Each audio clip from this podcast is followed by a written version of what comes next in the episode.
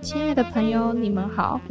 欢迎来到城市有事吗频道。我们将寻访与城市相关主题，让我们在云端交流，一同走入城市，关心城市大小事，发生什么事？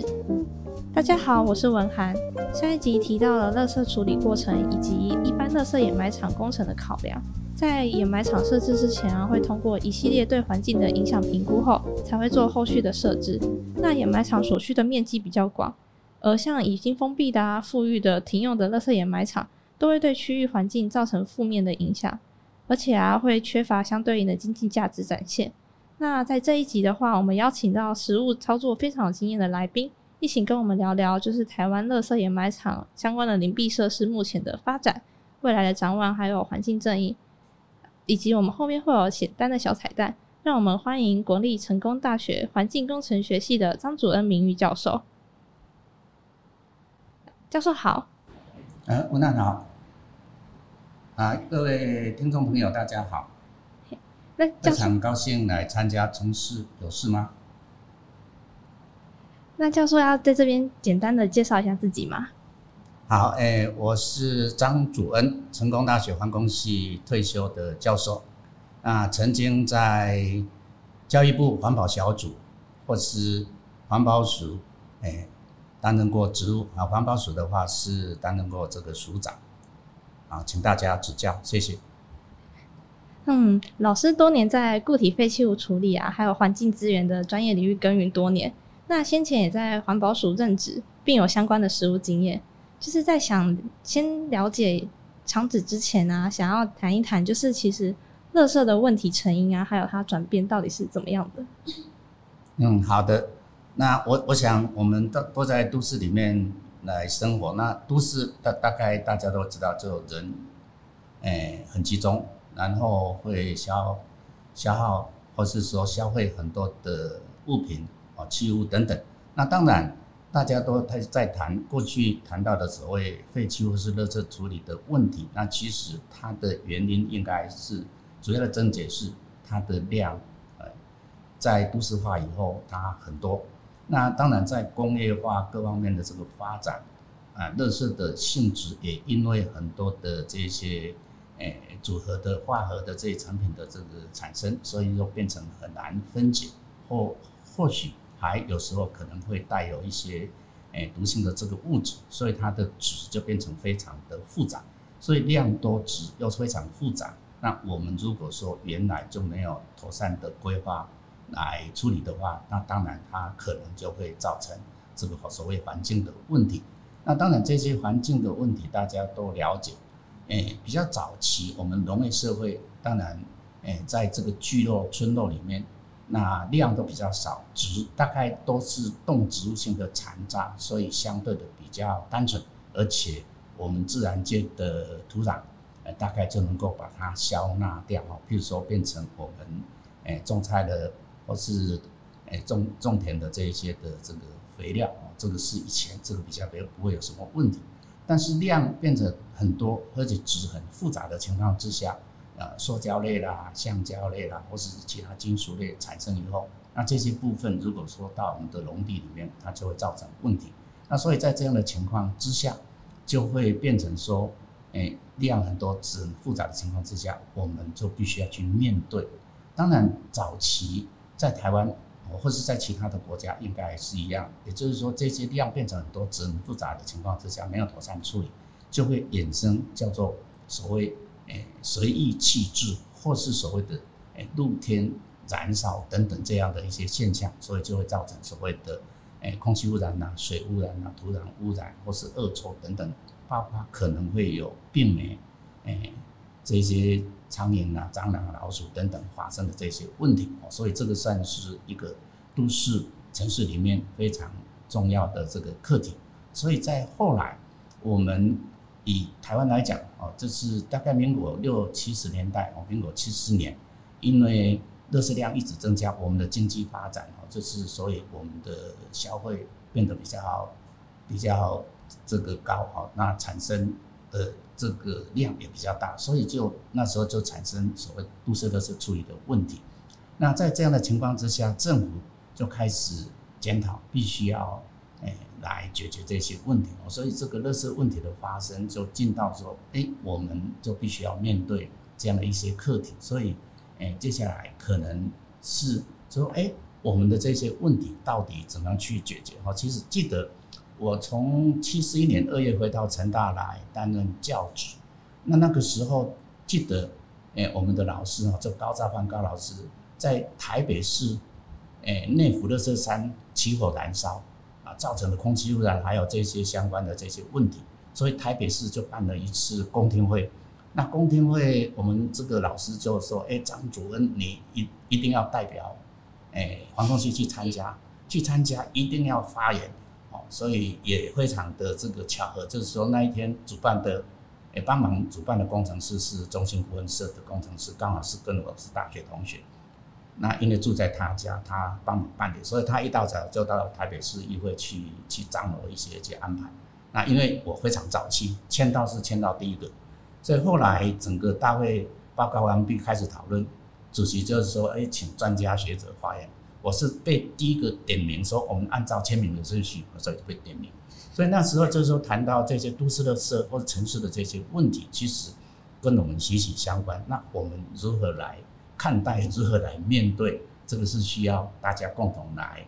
来关心一下。嗯嗯，就是其实垃圾离我们其实很近，就是我们需要去处理它，然后跟它一起，就是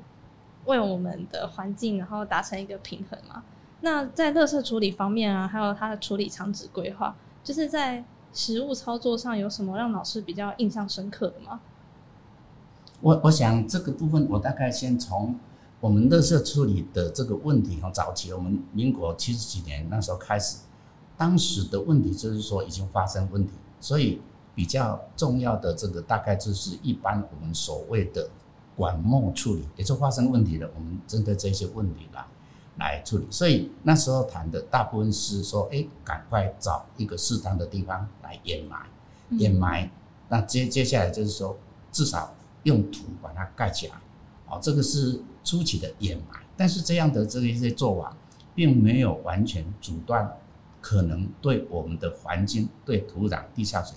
或是可能衍生出来的一些沼气发生啊，或是臭味、爆发病原的问题。所以在这样的情况之下，政府就开始哦着手规划，就是中央政府跟地方政府的这个合作，包括县市啊这个一起来。所以当时，诶。我们政府就提出一个叫做都市垃圾处理方案哦，都市垃圾处理方案基本上大概是从七十三年哦，那时候七十二、七十三年开始规划。那规划的是第一期的都市垃圾处理方案，它是从七十四年到七十九年。那基本上啊，因为原来的这些问题啊，造成脏乱、造成污染，所以初期是要紧急的赶快去消除这些问题。所以当时初期。这一阶段的是以掩埋为主啊，焚化为辅，这个是在第一阶段。那到第二阶段是到民国八十年开始的进到第二阶段哦。那这第二阶段就因为掩埋场其实在台湾不容易，非常不容易找到适当的土地哦，民众诶大部分大家都反对哈，是说不要设在我家后院哦，这个心态每一个人都一样。那所以，就后来就是为了减少土地的这个需求，那也找比较诶速度快、比较有效管理的。所以后来在在八十年以后的这个都市垃圾处理方案，基本上就以焚化为主，掩埋为辅。那当当然这些问题继续就是说，诶，焚化炉慢慢的这个兴建，但是很多的民众还是会觉得说，诶，即使设了卫生掩埋场。或是即使设的焚化处理厂，那民众还是想象中的以前的样子，说露天燃烧啦、空气污染这些，在民众的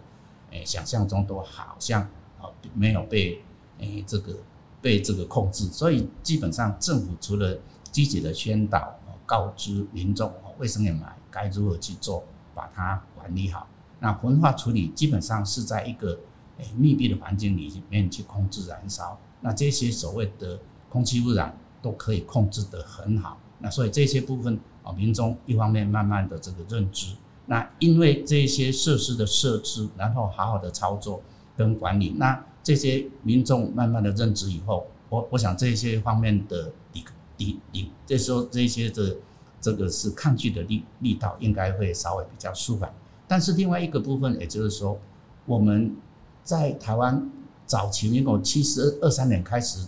进行北中南的。诶，都市垃圾处理的这个相关规划方案的这个时候，其实一方面大家都知道土地的取得非常困难，所以在土地取得的非常困难的情况之下，政府，就中央政府跟地方政府后来经过这个讨论协商，就是基本上首先第一个就是说，呃，先来检讨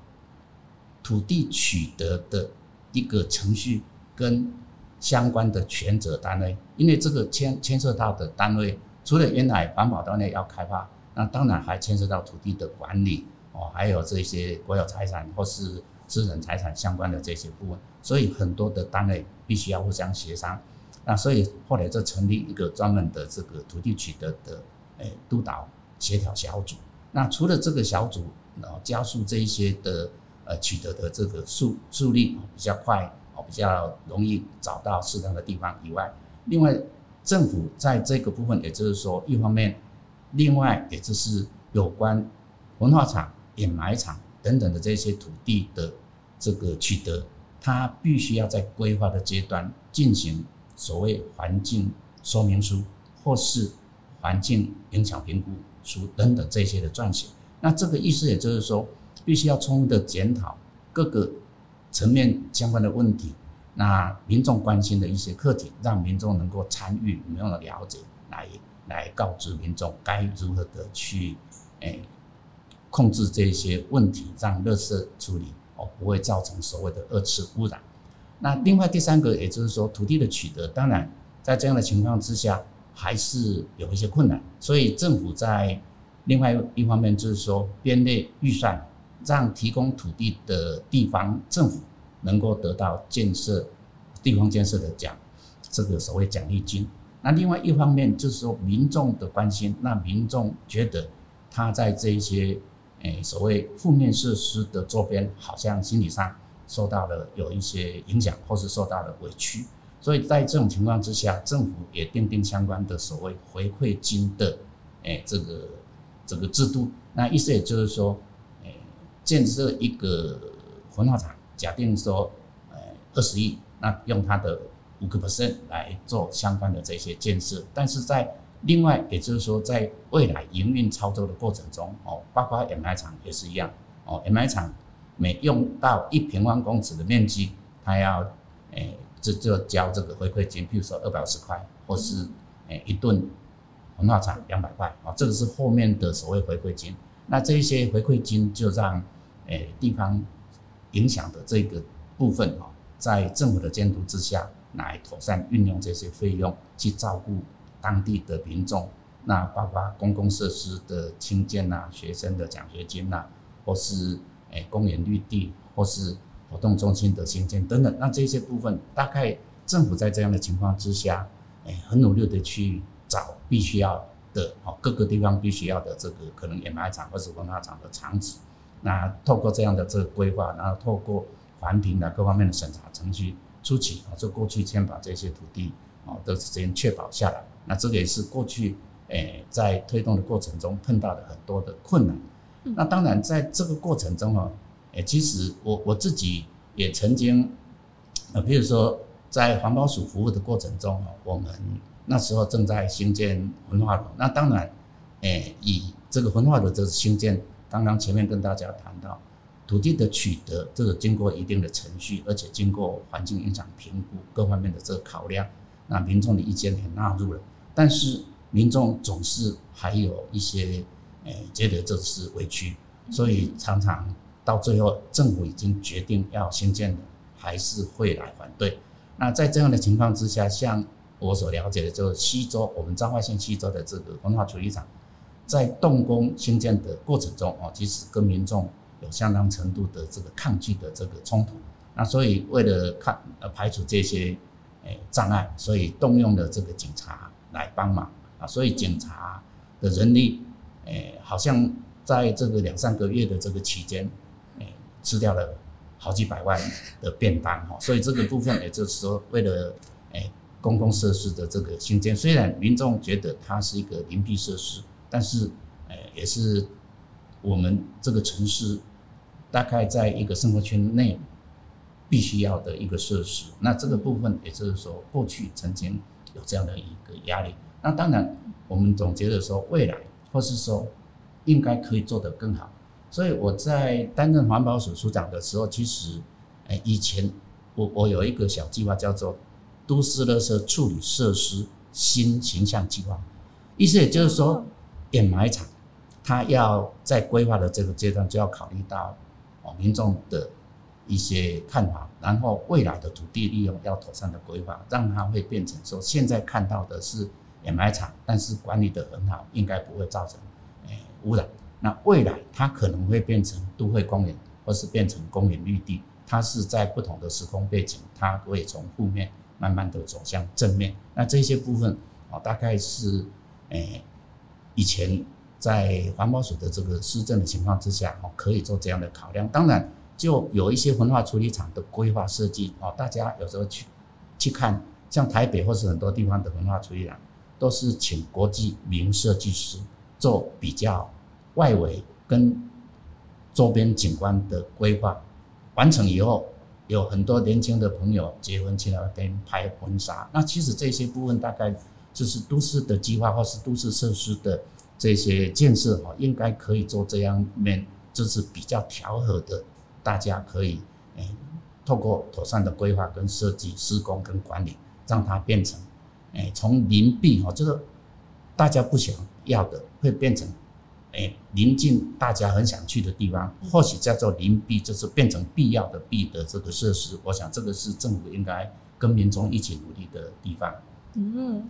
就是像老师刚刚提到啊，其实就是政府从管理组织层级嘛，然后去带给民众一些正确的观念。那再提供就是回馈金，让就是民众可以比较好好了解，就是其实这也并不是一个那么不好的设施。那如果像在垃圾掩埋场封闭复育啊，在未来的土地利用上，除了土地转换以外，它是不是还可以转换一些能源啊，或是做一些更多能源的产生？这样？对我，我想这个问题大概是这样，就是早期我们。针对垃圾的问题，哎，刚刚跟大家谈到，就是说所谓的管末处理，这是发生的，我们去诶掩埋去焚化，只是重要先把问题克服，然后控制下来，是以前的思维。但是其实我们都知道，垃圾里面，垃圾原来它还没有变成垃圾之前，都是非常重要的资源。比如说我们在吃一顿饭，哎，在餐桌上有很多的佳肴。那我们都享受得很高高兴快乐，但是如果点的太多，到时候哎大家都说吃不下去的，哎又不打包回家，那个瞬间会变成厨余。如果没有变成厨余，那会去养猪养鸡养鸭，它就到垃圾掩埋场去，或者到焚化处理厂，它真的就叫做废弃物。所以在这样的情况之下，也就是说我们如何去做比较源头的这些管理跟考量。那所以在整个的垃圾处理的这样的一个规划，从过去注重控制废弃物的问题，到接下来就是说如何去利用我们用过的东西，或是生活产生的这些副产物，不要把它当废弃物。所以即使在掩埋场，以前重点是在掩埋控制污染，但是我们都知道这些有机物，我们产生了垃圾处理这些东西，它的有机物到掩埋场去，它在这样的一个环境里面是会慢慢的分解，分解如果说量很大，它会产生哦，比如说在厌氧的情况之下，它会产生甲烷，哦当然还有二氧化碳等等其他微量气，但是重点是这个甲烷的量很大的话，我们可以把它抽出来，然后去净化，把二氧化碳其他的杂质去掉，像剩下主要是诶甲烷。那甲烷是一个天然气里面非常重要的这个成分，它是可以来回收，至少可以燃烧发电，或是燃烧来供应其他的热。那这个是基本上从掩埋场到掩埋，把热色的问题控制下来，但是它分解以后产生的诶、气体来回收哦，来发电。那当然，从焚化处理厂也是一样，以前的焚化，台北市内湖焚化处理厂早期的规划，重点是在处理垃圾，发电并不是很重要的。但是后来大部分的焚化处理厂，大型的焚化处理厂，除了垃圾把它燃烧控制哦，不要造成污染，非常重要的是。一定要让垃圾里面的能源能够回收来发电，所以早期在设计焚化炉的时候，我们有一个专有名词叫做低位发热量。诶，内湖焚化厂大概在一千二、一千三左右。那后来到宜兰哦，比较后期哦，再盖的它的设计的热值低位发热量就已经。拿到两千或者两千四，意思也就是说，以前重点是在把垃圾好好的控制烧掉。那后来就是说，哎，我们为了维持一定的资源回收发电，所以我们要把垃圾的热值哦控制得更稳，让它发电的效果更好。所以这些也就是说，从管末处理变到资源循环回收再利用。那当然在获取还包括焚化处理厂。的灰灰的灰渣如何去清洗、去筛选？那把这里面的无机的东西做妥善的利用。那这些部分其实就是说，政府跟民众大家来配合，所以民众要在前头前面的源头配合减量、配合分类啊，让该去很好的才去，要可以资源回收的啊就资源回收，然后进到资源回收的体系来。哦，原来是这样子，所以其实就是要先从源头，然后开始做减量，在后续真的是逼不得已再进到就是垃圾掩埋场或是焚化厂进行做后续的处置。那就是像近期就是有推动二零五零的净零碳排啊，它其实也算是一个永续的资源管理的政策，它未来的期许跟展望会是怎么样的？哎，当然就是说有关最近，哎，国际上或是我们国内。大家都可以朗朗上口的，就是二零五零净零碳排。那这个算是哎环境问题的产生哦，因为气候，也就是说二氧化碳等等这些哦，能够会造成温温暖化的这一些的气体的排放，诶会造成环境，也就是说气候变迁的相关非常大的冲击。但是另外一方面，也就是说我们对于资源的消耗越来越多，所以产生的废弃物量越来越多。那在这样的情况之下，其实国际上这些我们所谓地球的的环境或是资源各方面的这些压力是非常大的。那在非常大的情况之下，那大家关心的就是说，哎，未来二氧化碳等等这些温室气体的排放会不会使得我们的温度啊，这是走所谓正负一点五度或是正负两度 C 等等，或许啊更恶劣。那我们必须要。预警的、预防的来采取这些对策，不要说到那一天我们就后悔来不及。所以在这样的情况之下，国际上就是有有识之士就提提出来，就是说我们必须要节减碳、节省能源。所以经过各方面的这个盘算来预测，我们希望说，哎，能够回到从前，哎，比较适当的地球环境。所以。设定一个希望说，哎，全世界大家共同在二零五零，希望能够达到，哎，净零碳排。那净零碳排当然它算是一个，哎，大家希望的这个理想愿景，但是必须要有一个适当的路径，可以来完成这样的一个，这个工作啊。所以这是国际上大家都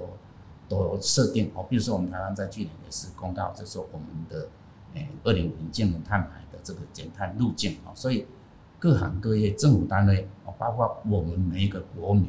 都应该要怎么样来共同进行。所以在这个部分，假定说从净零碳排来看的话，比较民众直接相关的就是所谓绿生活，也就是说我们的食衣自行娱乐，包括购物等等。那环保署还有相关的部会，其实已经也讨论了很多，会提出一些。呃，行动方案，然后一些手册让大家很容易了解。如果说大家上网去查一下，应该也就是说，我们每一个国民在生活起居上，我们，比如说电冷气应该怎么样节约使用，那最多不要开到诶、欸、太太低的温度了等等啊，最好可以骑脚踏车啦、走路哈，尽可能不要呃自己开车。那这些很多的部分是在绿生活的部分。另外再谈到其他的一块二零五零净零碳排，诶，环保署非常重要，要配合，请各部会大家一起努力的，就是资源循环。这是我们今天谈的这个主题，谈到掩埋啊，因为量多了，只很复杂。那所以现在我们在面对二零五零净零碳排，所谓废弃物的减量，就是尽可能节约资源，不要消耗太多。那真的必须要的部分，消耗以后，那我们用过的某一些器物，最好让它分类妥妥善。让让它走到该去的地方，它可以还原。比如说，我们常常大家会使用的所谓保特瓶，保特瓶其实是从石化原料，这原料这边来经过精炼啊、裂解，然后聚合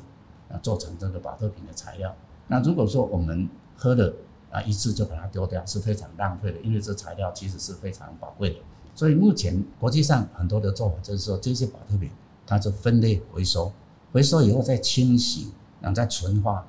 最后它可以再把它做成宝特瓶。所以现在的做法就是说，大家配合去分类，然后科技的进步让这些材料再回到比较纯净的状态，那再做成，包括我们喝的啊这个饮料罐，它可以重复再使用。那这个部分其实技术上是没有什么问题。那现在这原原则上，民众一定要配合分类，然后最好是诶自带水杯啦。自带这个所谓环保杯，那这样的话就可以减少很多不必要的这个废弃物的量。那其他的部分，其实现在政府诶目前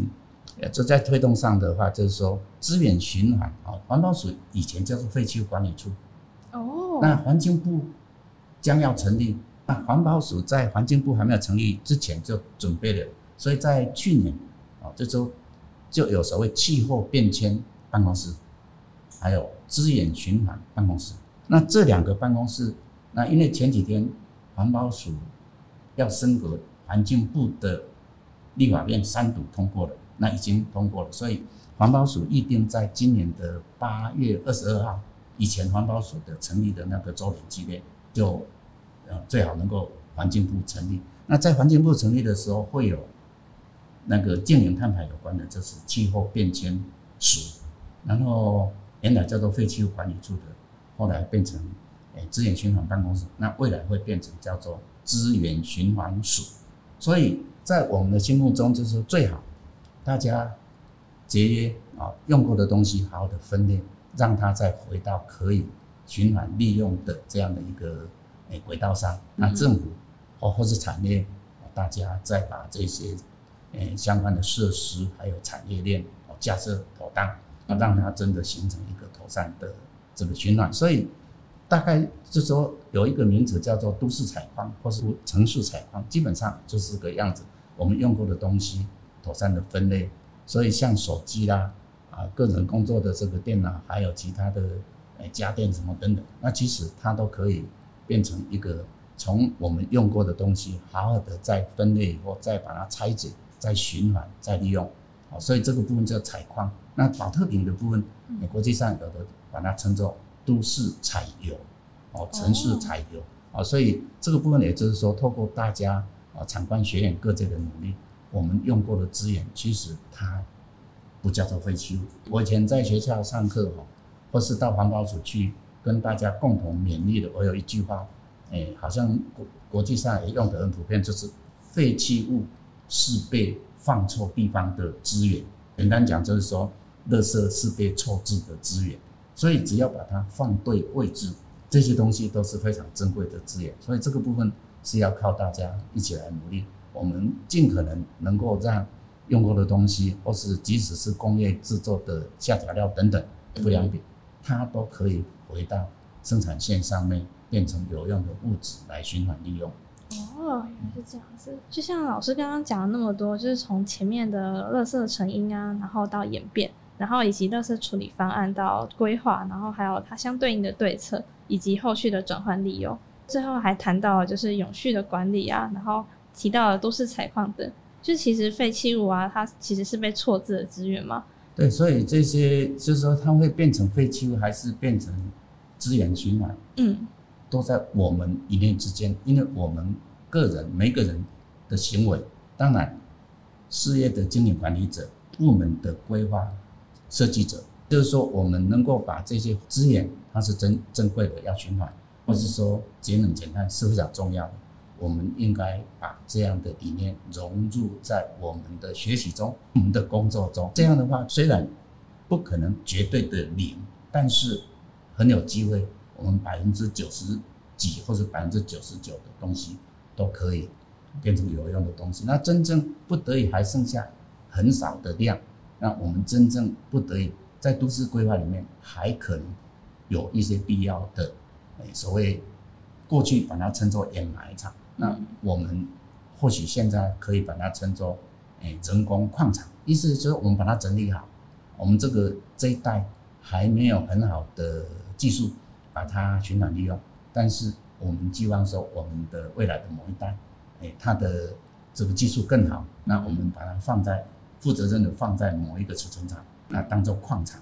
哦，就好像我们现在去找几千年前的那一些。哎，这个文明的遗迹哦，都变成古董啊，还是变成什么非常重要的文物？即使这一块，也就是说，我们哎，还是把它好好的管理好啊。所以这一块在都市计划里面，可能还是需要有这样的一个设施存在。只是这个设施尽可能你的需要量越少越好，尽可能不要有废弃物产生。哦，我觉得今天的内容真的十分有趣呢。就从我们一开始谈到的那些垃圾掩埋啊，然后到我们最后的活化，然后甚至最后提到的理念，就是废弃物其实是一种资源。那最好就是我们在未来技术上可以透过一些精进以及改良，然后让这些废弃物变成就是大家人人所爱的资源这样子。那也谢谢老师，就是今天陪我们聊了这么多。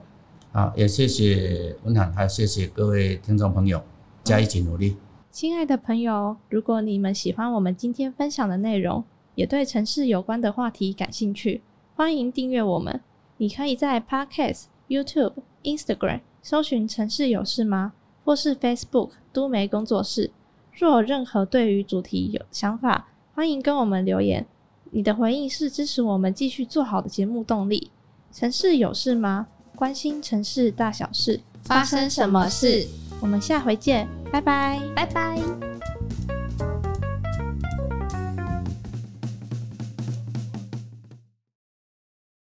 哎，刚刚在录音之前啊，张老师跟我们分享故事，我觉得很有趣。哎，嗯，就是刚刚听了张老师说了一些小故事之后，我觉得，因为我们厂址要选址土地嘛，啊，土地取得就是会有一些波折，那这些波折可能就会需要政府有相对应的措施去让这些波折变得比较平缓一点。嗯。那你指的小波折是哪一段啊？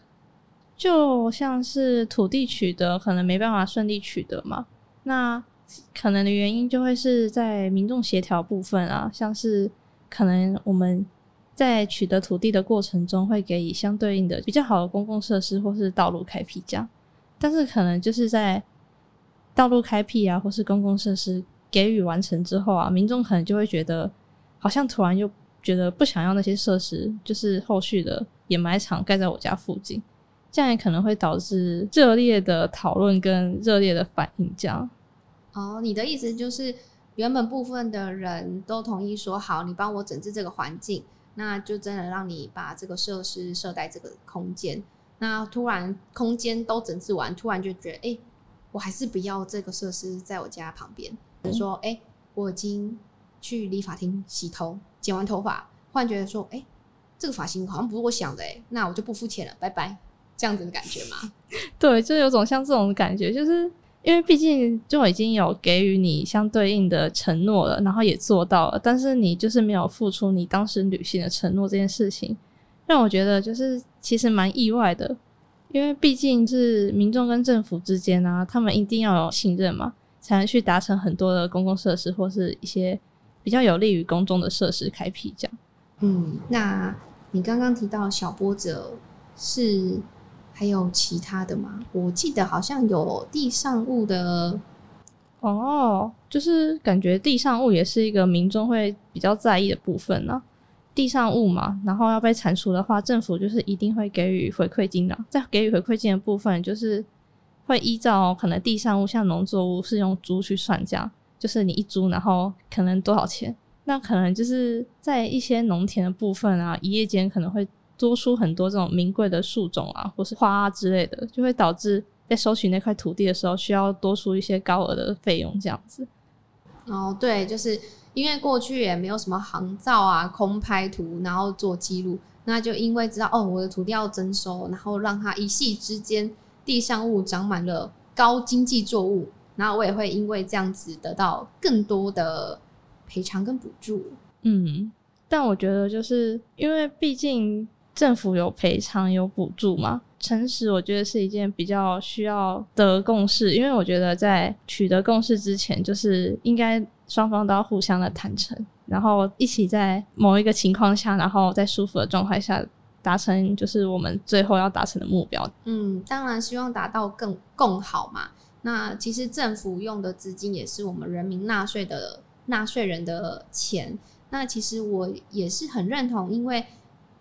别人的土地被征收，当然他的利益有受损嘛。那我们也很感谢他为大家的福利。做出付出，当然是要给他们一些补偿，但是还是在嗯把金钱花到刀口上的作为下，当然是我个人啊比较乐观其成的。嗯，我也是这么觉得的，而且就是感觉啦，就是沟通很重要，然后民众跟政府之间需要沟通的东西，本来就是会有落差，那就是怎么样把落差消弭，然后让这些落差。变成可能不见之后，然后变成推动这边的助力，然后大家一起去携手规划这个地方，这样。嗯，